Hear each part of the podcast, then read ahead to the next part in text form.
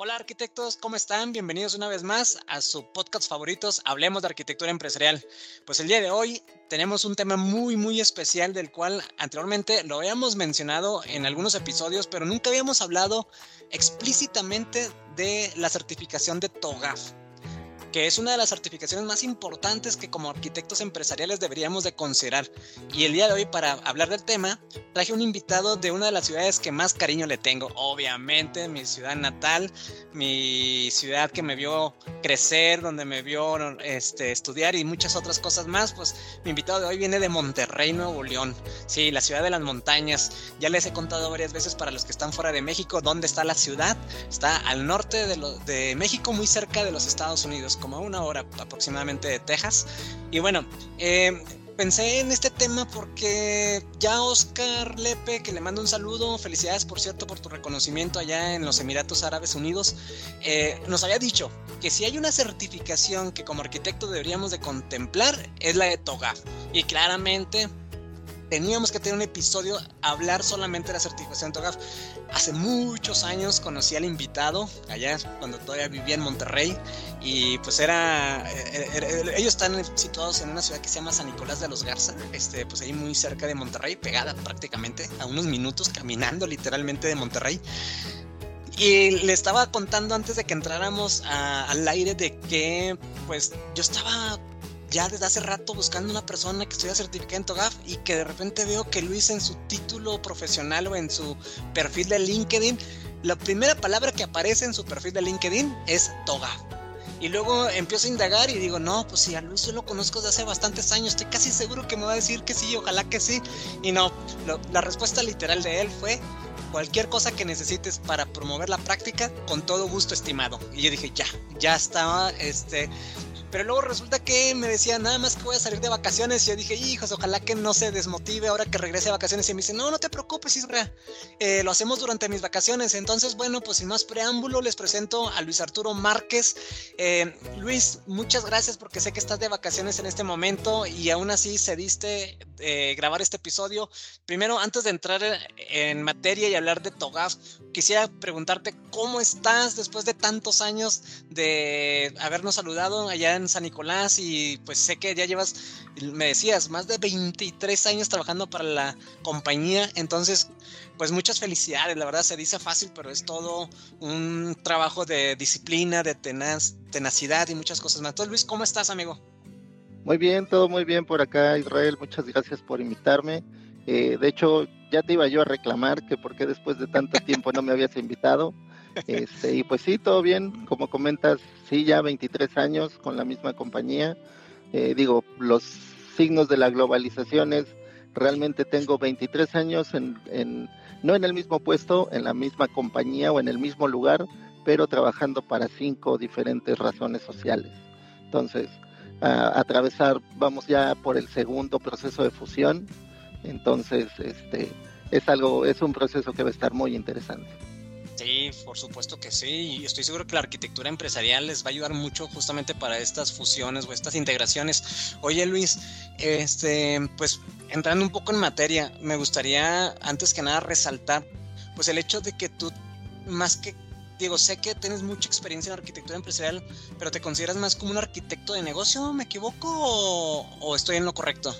Sí, mi, mi, en general mi carrera ha tendido más hacia el lado del negocio, no tanto hacia el lado técnico digamos que es hacia la parte, eh, si tú ves un, diagrama de TOGAF, eh, el diagrama de referencia de TOGAF está digamos que partido en dos, en dos partes.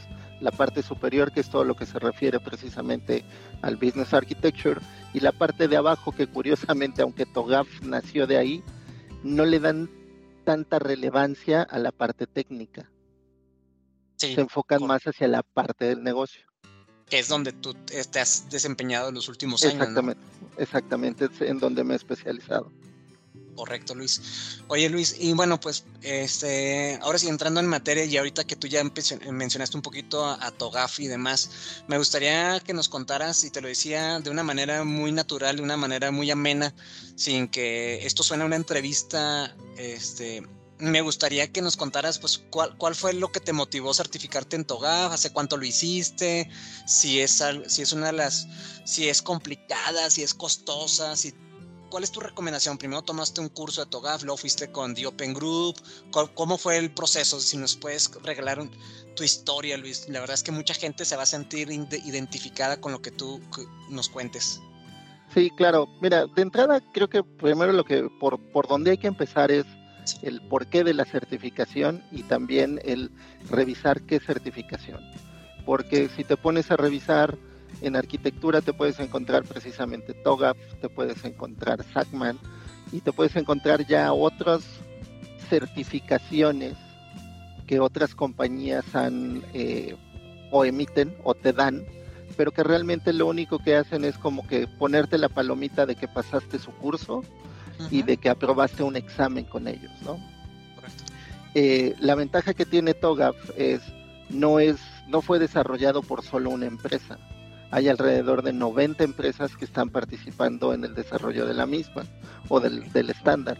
Y por otro lado también, eh, como, como comentabas, igual que tu podcast es completamente agnóstico y tal vez uno de los, mm, no problemas, pero una de las de los retos que tiene, que tiene TOGAF cuando quieres implementarlo y como cualquier otra metodología que no es prescriptiva, es decir, no te dice qué hacer, mejor dicho, no te dice cómo hacerlo, te dice qué es lo que tienes que hacer, pero no te dice cómo hacerlo. Entonces, eso siempre causa eh, un poco de problema o causa confusión y causa este eh, sobre todo confusión en, los equipos porque por un lado te encuentras la gente que quiere seguir el estándar al pie de la letra y te dice que tienes que tener 50 artefactos. Y, cuando volteas y dices, oye, necesito 50 artefactos y solo tengo un equipo de arquitectura de tres personas. No hay forma de que lo puedas cumplir. Entonces, ese, ese, el tener que escoger qué es importante, esa vez es uno de los retos más grandes al implementar TOGAF. Ahora, pasando a la parte de la certificación. Sí, efectivamente, la certificación te da valor en el sentido en que tú puedes decir, oye, yo lo conozco, yo lo he aplicado y sé cómo se hace. Eh, una, creo que la de las mejores formas en que puedes obtener eh, la certificación, número uno, es que te busques un buen, eh, una compañía o un, buen entrenador, digamos. en mi caso, cuando obtuve la primera, la primera vez la certificación, eh, yo acudí, afortunadamente en la empresa eh, tuvieron la visión, digamos, de hacer esta certificación y hicimos el curso con una compañía que se llama Enterprise Architects. Ellos están en Estados Unidos, ah, perdón, ¿sí? Sí, no te iba a preguntar, justamente, ¿ellos dónde están? ¿En Estados Unidos? Sí, ellos, e, ellos están en Estados Unidos. Su base creo que está en Boston, si mal no recuerdo, pero eh, tienen como que su, su tour de cursos, ¿no? Que se van moviendo a diferentes ciudades. Las principales en Estados Unidos, Boston, Nueva York, eh, Houston, Dallas, San Francisco, Los Ángeles, Seattle. Este, y pero también al mismo tiempo el, la compañía que te ofrece el entrenamiento muchas veces se enfoca únicamente en hacerte pasar el examen. Mm, ¿Sí? Entonces, digamos que si quieres certificarte, no es que tomes el curso y te vayas directamente a tomar el, examen, sino tienes que haber ya trabajado algo, eh, dentro de o usando TOGAF o tratando de entender TOGAF antes de tomar el entrenamiento para eh, eh, hacer el examen. Y tal vez también ahí, o a lo mejor fue una, una mala decisión del equipo que tomamos esta certificación, porque digamos que nosotros lo hicimos en exactamente al revés, por eso te digo que no, no considero que sea la mejor opción. Es una lección aprendida. Es una lección aprendida, exactamente. Nosotros fuimos, tomamos el curso y teníamos la idea de que nos iban a explicar cómo implementar Toga, cuando en realidad el curso estaba enfocado 100% en pasar el examen. Uy, que es bien diferente. Exactamente. sí, completamente cambia la perspectiva de lo que vas a ir a aprender. Exactamente, porque te dicen, mira, hay eh, todas las preguntas son de cuatro opciones. Algunas son, bueno, todas son de opción múltiple y eh, la mayoría son de solo una opción. Una opción es la buena, una opción es la medio buena, digamos, una es la mala y, la, y la cuarta es un distractor. Entonces, lo que te dicen es, pues primero identifica cuál es el distractor y trabaja con las otras tres preguntas que te quedan. Pero mm, como te comento, es más, eh, eh, este entrenamiento es más como que, ¿cómo le haces para pasar el examen? ¿Sí? ok, sí. Sí, sí es, sí es importante o sí es eh, relevante que tomes el curso porque ahí es donde te explican cuáles son las partes importantes y las que tienen más peso. Como cualquier otro examen de certificación, dentro de todos los temas tienen diferente ponderación. Entonces, en estos cursos es donde te explican cuáles son los puntos importantes en, que tienen más ponderación. Ok, ok. Digamos que eh, también te estoy hablando que esta primera certificación la obtuve en el 2015. Entonces, ahorita, si me preguntas exactamente cómo, cómo estaba estructurado en aquel momento el examen, recuerdo que eran que iban por porcentajes dependiendo del de em, por las fases del de TOGAF, por todo el ADM. Y, y tenías que eh, y cada cada sección tenía diferente ponderación. La parte que tenía más importancia, si mal no recuerdo en aquel entonces, era la fase B, C y D, que son las las las eh, core de arquitectura. Okay negocios, tecnología y aplicaciones, ¿no? Eh, ahora, también, como te comentaba, hay muchos organismos ahora que te ofrecen una certificación. Eso también es muy importante en, identificar cuál es la organización por la que te quieres certificar. Porque si tu empresa tiende a utilizar un método más orientado hacia SACMAN, la certificación de TOGAF no te va a servir. Pero también por otro lado, la certificación de SACMAN, yo creo que ya actualmente es prohibitiva. Si no lo haces a través de una empresa, honestamente yo te puedo decir, yo no le dedicaría cuatro mil dólares para ver si para ver si me sirve la certificación. Sí, claro. Sí, sí, sí, sí, sí. Sí, salvo que la empresa te lo patrocine. Exactamente. pero de, de manera personal, sí, como dices tú, está un poco prohibitiva, la verdad. Sí, y, te digo, también encuentras otro tipo de certificaciones de gente que ya ha hecho sus, sus propios sabores, digamos, de, la arquitectura, ¿no? Porque, digo, tú, tú bien lo sabes.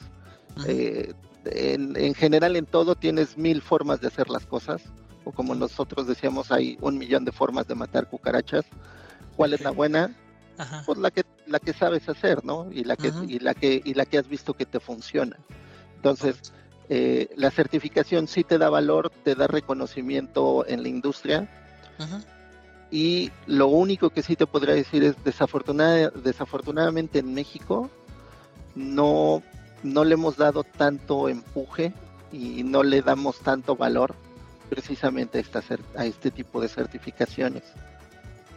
Oye Luis, perdón, perdón que te interrumpa, es que me gustaría regresarme antes de que nos, nos, alejemos un poco del tema que decías de que la de SACMAN es prohibitiva. ¿La de TOGAF la ves accesible para una persona o también consideras que es un poco prohibitiva y tendría que ser a través de la empresa? ¿Esa la ves un poco más accesible o...? No, ese es, más accesible porque eh, de entrada, digo, mi recomendación es que tomes un curso pero lo cierto es que TOGAF no te pide que, te, que tengas que tener cierto número de, de, CDU, de CDUs o de CEUs o vaya que no, no tienes que cumplir con hasta cierto punto con experiencia. Okay. Pero hay que, hay que dejar esto claro. Ellos no te piden que tú cumplas con cierto nivel de experiencia, como lo hace el PMI o como lo hace la IIBA, que te dicen tienes que tener 10.000 horas de experiencia comprobables, etcétera, ¿no? Eh, la diferencia es que si quieres hacer el examen de TOGAF, tuviste que haber hecho arquitectura. Sí, claro. O sea, no es como que digas, ah, voy a estudiar y voy a pasar el examen, ¿no? Este, lo puedes hacer, no dudo que haya gente muy capaz que lo, que lo haya logrado, pero lo cierto es que la primera parte de la certificación de TOGAF, que es solo como que estudia el libro y, hace el examen, ese sí digamos que lo puedes hacer sin si te matas estudiando o si te pones a estudiar el, libro o el estándar por un buen rato, ¿no? Y si tienes técnicas de mnemotecnia y vaya, si, si te preparas para pasar el examen, ¿no? Ajá, lo puedes, lo puedes lograr. Lo puedes lograr. Sin embargo, la parte 2, que es lo que ya consideran lo que es el practitioner, ahí sí ya no es tan fácil porque ya te ponen escenarios y ah. ya te ponen eh, escenarios en donde tienes que aplicar el conocimiento que tienes sobre arquitectura y no solo sobre lo que te dice TOGAF. Y ahí es muy importante, Luis, lo que acabas de decir que casi eh, eh, olvido, es que la primera certificación es la de fundamento, ¿cierto? Exactamente. Que es, más teórica que práctica. Así es. Sí. Y es ahí la que tú dices que de repente podría haber algún avispado que sí puede llegar a pasarlo si se memoriza el libro, la literatura, y puede ser que sí lo haya pasado, pero si no tiene experiencia en campo, en la practitioner va a batallar. si no Exactamente. Ok, ok, ok. Sí, y, digo, mira, la, para la versión 10 sí estoy pensando en certificarme por la actualización eh, y porque sí hubo, sí hay cambios más o menos relevantes de, la versión 9 a la 10, sobre todo ah, porque ahora se está metiendo mucho la parte de agilidad, el que tengas, eh, el que tengas eh, arquitectura, empresarial ágil. en el examen de practitioner para la versión 9.2 solo te hacen ocho preguntas. Ocho preguntas nada más.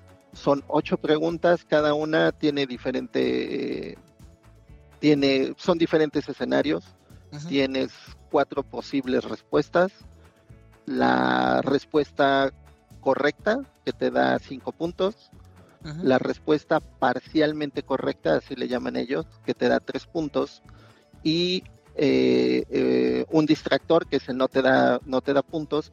Y otra y otra respuesta que no sabría cómo llamarle pero pues digamos que sabes algo pero realmente no le atinaste que, esa te, cuenta por un punto.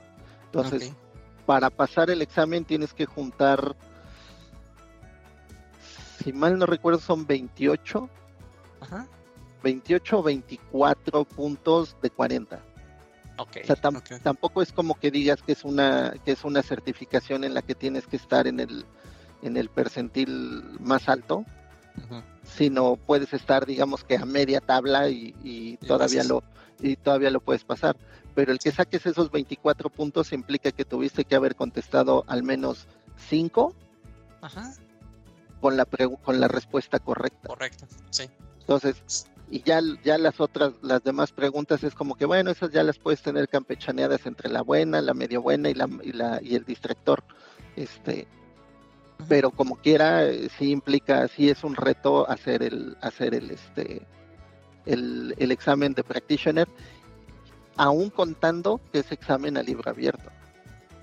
Ah, es al libro abierto. El, sí. ok, ok, ok.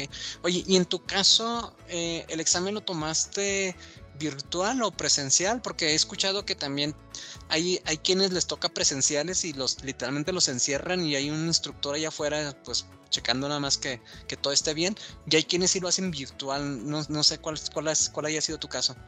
Mira, la, la, organización que está, que hace las certificaciones, se me acaba de ir el nombre. Oh, ah, bueno, ese, ese es el organismo que te da la certificación pero ah, hay un hay un organismo que se dedica a hacer la certificación a Pearson View, Pearson View, ya me acuerdo. Ah, ok. Pearson View ellos son los que se encargan de hacer los exámenes y de mm, este, no solo de TOGAP, sino también de otras organizaciones. Y antes de la pandemia, sí efectivamente podías hacer, tenías que hacer el examen presencial. Ibas a algún, alguna a una oficina y sí, efectivamente es un cuartito en donde tienen una computadora en la que ellos llegan, ponen, pues, ponen tus datos, ponen el examen, tienen dos cámaras al menos, una viendo eh, al frente y otra viéndote de espaldas. y este y sí, efectivamente estás ahí las, la hora y media que dura el examen de Foundations. ¿Es con cronómetro? O sea, no te puedes pasar de la hora y media. No. Ok. Y de hecho, eh, no recuerdo, creo que, creo que para los no eh, eh, hablantes de inglés nativo, te dan media hora más. Ah, ok, para que buscas bien. Exactamente, sí, para que puedas, para que puedas traducir. te dan tiempo para que puedas hacer la traducción. Después de la pandemia o con la pandemia cambió el esquema. Ahora puedes hacer el examen desde casa, pero sí tiene, tiene requisitos que están bien curiosos. Te piden que, que tomes fotos de frente, de lado este, y hacia atrás de donde vas a hacer el examen. Y sí te están monitoreando todo el tiempo. Recuerdo eh, el año pasado hice el examen de certificación para Archimate y de entrada, el, el, quien me estaba monitoreando me pidió que le mostrara mis lentes. O sea, me dijo, quítate los lentes y acércalos a la cámara. y en algún momento también, mientras estaba haciendo el examen, como que se dio cuenta que estaba volteando mucho hacia la izquierda y arriba. Y, y, me llamaron la atención de que, ¿por qué estás volteando tanto hacia este lado? Entonces, sí es este, sí te monitorean. O sea, sí es, sí es un, un tema que, que te estén revisando, que no hagas trampa, este, eh, no te dejan tener, cuando hacías el examen presencial, no te dejan pasar nada, ni cartera, teléfono, reloj, te quitan todo. Casi, casi te hacen este, como cuando llegas al aeropuerto, de que ponga todos sus objetos en la, en la bandeja, casi. Este, solo les falta eso de pasarte por una máquina de rayos X. Eh, cuando lo haces en tu casa es un poquito más relajado, pero de cualquier forma sí te están monitoreando. Correcto. oye Luis, y este, digamos que hay varios pasos entonces que hay que tomar, ¿no? Primero, eh, pues creo que haber tenido la experiencia es lo, primordial. Sí. Sí, bueno, antes de eso, pues primero que te apasione y que le veas el interés a la certificación, porque si no es el caso, pues a lo mejor, como bien dijiste al principio, pues primero, ¿por qué quieres certificarte en TOGAF, no? O sea, si tu empresa se dedica al sector retail, por ejemplo, pues a lo mejor te conviene una certificación más orientada hacia, hacia un marco de referencia de retail de arquitectura empresarial. bueno, ¿cuál, cuál, cómo, ¿Cómo dirías los pasos? El primer paso es tomo experiencia o, me, o recién graduado me lanzo y tomo el curso de certificación? ¿Cuál, sería tu sugerencia? Mira, ahorita que lo mencionas desde ese punto de vista, ese creo que es también uno de los problemas que tienen actualmente las certificaciones. Hay muchas certificaciones que se han relajado, si lo quieres ver de alguna forma. Eh, eh, digamos que una de las más complicadas de obtener siempre ha sido la del PMI. Así es. Precisamente lo, por lo que te comentaba de, a ver, demuéstrame que tienes las 10.000 horas de experiencia. Y no es como que a todos los que presentan el examen los auditen, es completamente aleatorio. Pero si te toca que te, que te auditen, pues tienes que presentar los datos, ¿no? Aunque acá, y, digamos que esa certificación sigue teniendo ese valor precisamente por esos requisitos. En el caso de arquitectura, no te piden esos requisitos pero como te comentaba, sí es importante que tengas la experiencia, porque como TOGAF no es prescriptivo, tú tienes que definir el cómo vas a hacer las cosas. Exacto. Cuando llegas a la segunda parte del examen del practitioner, necesitas saber ese cómo, no solamente el qué. Entonces, la recomendación sería, número uno, tener la experiencia. Entre más, mejor. Número dos, procurar que esa experiencia sea precisamente tratando de implementar TOGAF o implementando TOGAF o usando TOGAF. Algunos principios de TOGAF. Exactamente, sí. Seguir eh, exactamente los principios y, las definiciones que tiene TOGAF. No necesitas saberte lo de la A a la Z, eso es bien claro, porque tampoco vas a utilizar todos los recursos que TOGAF te ofrece. Eh, y eh, la siguiente es sí hay que aventarse todo el libro, no solo una, sino un par de veces, porque este uno, uno es como cuando ves una película después de mucho tiempo que la viste, que le empiezas a ver cosas que antes no habías visto y mucha gente dice, es que ¿cómo es que la película cambió? No, no cambió la película. Lo que cambió fuiste tú, entonces Exacto, tu experiencia, tienes más experiencia, tienes un diferente punto de vista, este, tienes más conocimiento sobre ciertas áreas, de forma que cuando lees la segunda vez el estándar, dices, ah, chis, esto no lo había visto. Sí, correcto. Oye Luis, ¿y, ese libro lo consigues en dónde? Para quienes están escuchando por primera vez y que están interesados en, en, certificación TOGAF, ¿esa literatura dónde la pueden descargar o dónde la pueden conseguir? La puedes encontrar en el sitio del Open Group, de opengroup.org. Eh, para la versión 10 separaron el estándar, antes eran solo, era solo un libro, así, digo, nunca lo imprimí, pero me imagino que debe ser un buen mamotreto de unas mil páginas. Ahora, ahora ya lo separaron en el estándar y diferentes documentos eh, para facilitar la edición, porque sí, efectivamente, el estar sacando nuevas versiones de, de Toga de ese tamaño, con sus mil y cacho de páginas, era bastante complicado. Entonces lo que hicieron ahora es separarlo en diferentes documentos, le dieron más enfoque a la parte del business architecture este, Entonces, es más, es este, tienes que leer varios documentos, no solo, no solo el, estándar como tal. Sí. Ok, ok, entonces el, en The Open Group está disponible, pero como bien dices tú, ojo de que pues no es un librito de cinco páginas. Exactamente. Y, y sobre todo, este, tendemos mucho, o de alguna manera muchos tenemos lo que le llaman el Not Invented Here Syndrome, que es básicamente es, si no se nos ocurrió a nosotros, llámale nosotros, compañía, país, eh, grupo de trabajo, tendemos a decir, no, yo lo puedo hacer mejor. O no me gusta cómo lo, no me gusta cómo lo puso Togaf, yo lo puedo hacer mejor. Perdón.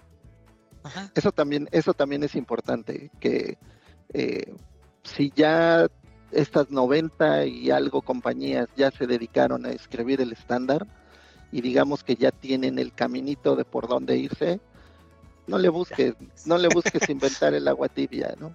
Ajá, sí, es un sesgo cognitivo que de alguna manera generamos a través de nuestras vidas, en donde, como bien dices, si nosotros no, si a nosotros no se nos ocurrió, está mal de entrada. Eh, luego lo, lo cancelas porque no se nos ocurrió a nosotros y simplemente es un sesgo que ya traemos en nuestra, en nuestra mente, ¿no? Sí, exactamente. Y este estudio, eso sí es, bueno, el curso eh, sí está dentro de tus posibilidades. Como te comentaba, no te piden que hagas el curso. Simple y sencillamente, si tú quieres hacer el examen, tú puedes registrar, registrarte para hacer el examen.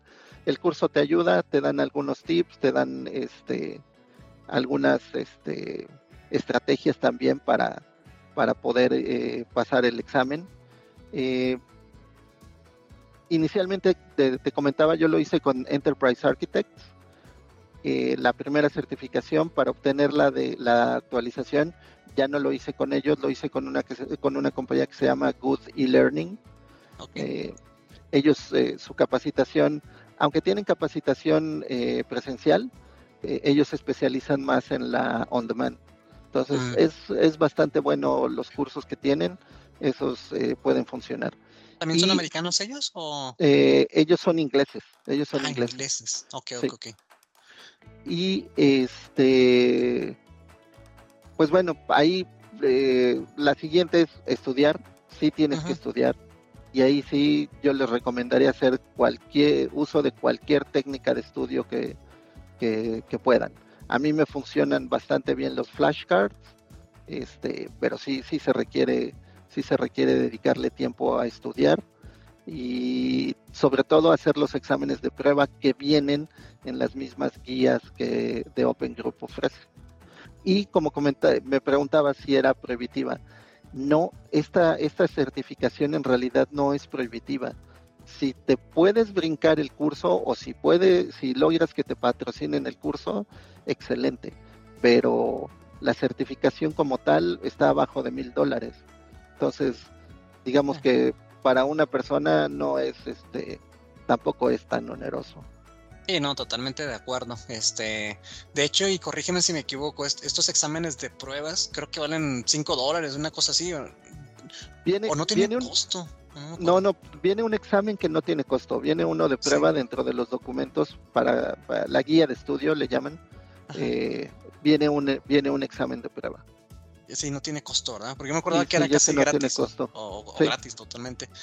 Oye, no, está súper interesante. Entonces, este, ahora bien, si ya después de llevas un buen rato en la práctica, ya la llevas desarrollada y demás, este, ¿tú consideras que si es un must la certificación de TOGAF o es un wish list? ¿Es algo?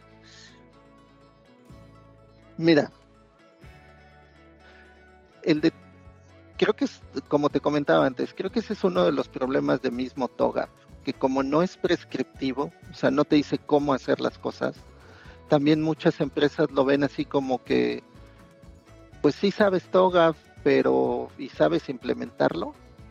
O sea, tienes la certificación, pero hasta cierto punto, y, te digo, es algunas empresas, no es la generalidad. O sea, igual que, igual que, con muchas otras certificaciones, puedes traer al, no certificado y que sea súper fregón. Sí, como puedes, como puedes traer al, al, al certificado que también es muy fregón y la única diferencia que vas a ver entre el que entre el que no es certificado y es certificado es que el que tiene la certificación va a hacer las cosas con más orden y vas a ver el por qué se hacen. Mm, ya, ya, ya, ya, tienes razón. Oye, oye, y es que ahorita Luis me dejaste pensando porque casi, casi que lo que acabas de decir es una sugerencia para los, para las empresas o para las áreas de arquitectura empresarial que están buscando arquitectos, o sea, está bien que tenga la certificación de TOGAF, pero no nos dejemos ir solamente con eso. O sea, hay que, hay que validar que efectivamente la persona tiene experiencia en campo de haber eh, implementado arquitectura empresarial. eso es, parafraseando un poquito lo que acabas de decir, a eso fue lo que me quedó. No sí, por ahí tu, tu mensaje.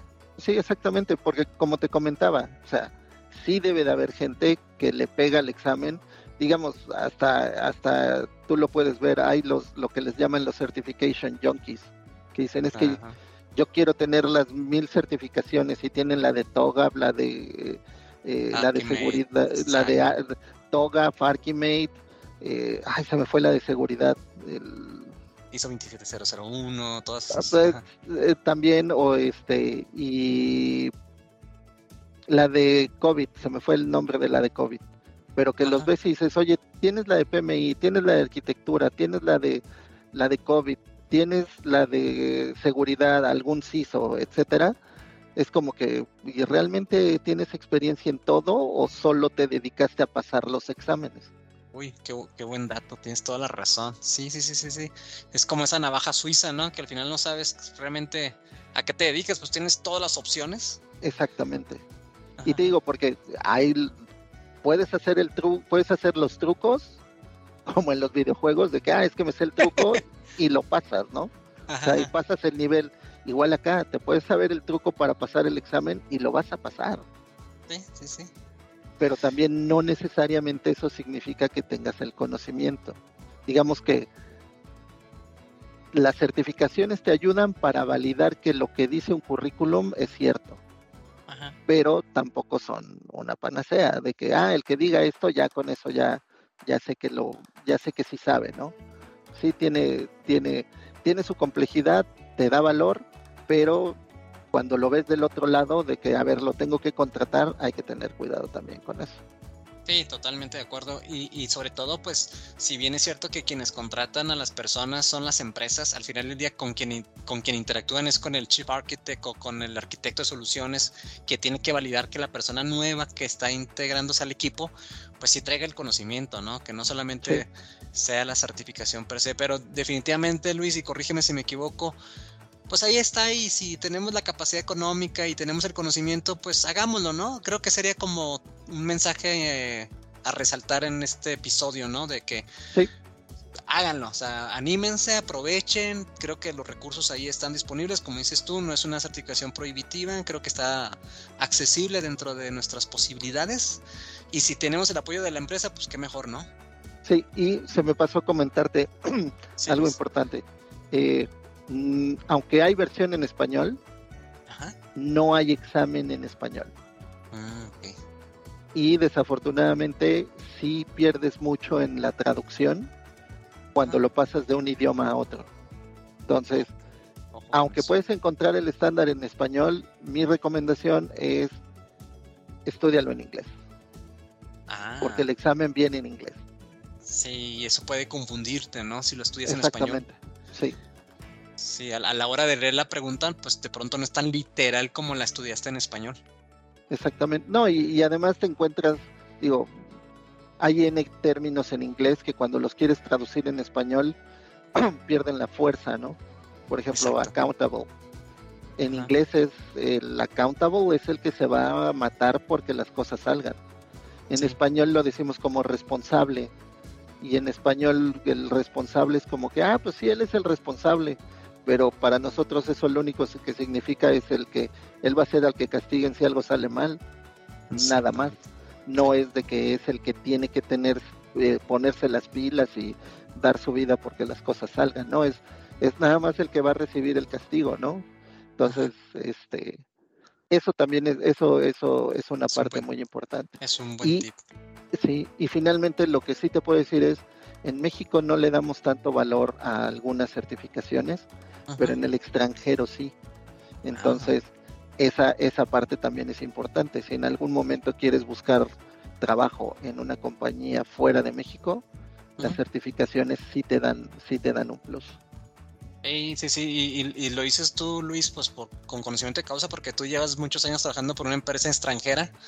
Eh, pues primero bueno, primero, primero fue hace muchísimos años mexicana, y luego después fue americana, y luego ahorita ya no sé si es canadiense o en dónde quedó. Pero pues definitivamente eso también internamente a ti te ayuda para decir que, a ver, espérame, este, tengo certificados que avalan todo mi conocimiento que he generado en estos años, ¿no? O sea, es como la, es como la cereza del pastel, ¿no? O sea, es como decir, Luis, oye, pues nuevamente, la verdad, muchas gracias, amigo. Gracias por haberte acordado. Bueno, yo me acordé de ti, pero luego cuando me respondiste dije, espero que se acuerde de mí. Este, que no te, no te hayas olvidado de, de, mí. Ya tengo rato que no, tú sabes que me vine a vivir a la Ciudad de México hace bastantes años, hace ya 15 años, amigo. Y ahí como que perdimos un poquito de, de contacto pero cuando te vi, me, me, sacó un poco de onda, te decía que el, el, nombre de la empresa para la que hoy en día trabajas, este, pero ya, ya me contaste que son los mismos, simplemente cambiaron ahí de, de nombre, ¿no? Pero al final... estamos atravesando por un proceso de fusión y ahí sí comercial. si no estás documentando tu arquitectura, cuando pasas por un eh, proceso de fusión, es mucho más complicado que si la tienes documentada. Porque, eh, digo, no me hiciste la pregunta que haces a todos tus invitados, pero ¿qué es la arquitectura? Lo que te puedo decir es, todo, toda compañía, toda organización tiene arquitectura. Lo que sucede es que no está documentada. Sí. Y por lo mismo que no está documentada, no puedes repetirla. Entonces todo lo haces según va brincando y, realmente ese es, ese es el tema, que si quieres no estar apagando incendios, como decimos, tienes que documentar tu arquitectura. Totalmente de acuerdo, Luis. Nuevamente muchas gracias. Antes de que nos despidamos, este, me gustaría invitar a la audiencia, que gracias a todos los que nos están apoyando, la verdad es que siento mucho su cariño. Ahorita que pues, le decía a Luis que estoy, estoy solo porque Charlie está en sus, en sus deberes allá con, con, con la empresa en la que está trabajando, en el banco. Este, pues la verdad he sentido mucho el apoyo de las personas que siguen apoyando el podcast, que siguen comentando y demás. Eh, gracias a todos los que le dan clic a la campanita para que les lleguen los recordatorios y no se pierdan este tipo de episodios. Te quería preguntar, Luis, porque esto, es algo que siempre hacemos en el podcast, es un micrófono abierto. Nos gustaría que te dirigieras a la audiencia, a las casi 1300 personas que siguen el, el podcast a través del canal de YouTube y los casi 19000 eh, personas que tenemos en LinkedIn. Si nos regalarías un mensaje, este, ¿cuál sería, cuál sería tu sugerencia tanto para los chicos que están eh, entrando al mundo de la arquitectura empresarial como los que ya tienen un ratote en esto? Luis, ¿cuál sería, tú tienes veintitantos años de experiencia, cuál sería tu sugerencia este, para los que nos escuchan? Que se avienten a hacer la certificación porque eso asegura que conocen el proceso y que no van a inventar el agua tibia cada que lleguen a un nuevo trabajo. Exactamente. Totalmente de acuerdo contigo, Luis. Pues ya escucharon a, a Luis Márquez. Eh, pues me, me atrevo a, a, invitar a que sigan a Luis ahí en sus redes sociales, ahí búsquenlo por favor en LinkedIn, van a ver la experiencia que tiene Luis en, en estos temas. Eh, estoy seguro que si le mandan una, un mensajito a Luis no tendré empacho en responderles, y, perdón Luis si te estoy comprometiendo. No, no, no, pero, nada. pero pues somos una comunidad pequeña y tenemos que apoyarnos. O sea, no, no vemos millones de arquitectos en Latinoamérica, la verdad es que nos contamos con los dedos de las manos. Este, tal vez somos unos cuantos miles y pues tenemos que apoyarnos y es la idea de este podcast. Luis, nuevamente muchas gracias, espero que te estés muy bien allá en Monterrey, que sigas disfrutando tus vacaciones. Gracias por haberte tomado estos minutos para hablar con nosotros de la arquitectura empresarial, específicamente la certificación de TOGAF. Y bueno, pues nuevamente eh, no olviden darle clic a la campanita, compartan, eh, mándenselo a sus jefes para que reciban más apoyo en la arquitectura empresarial. Y nuevamente nos vemos en el siguiente episodio. Que estén bien. Hasta luego, arquitectos. Gracias, Luis. Bye.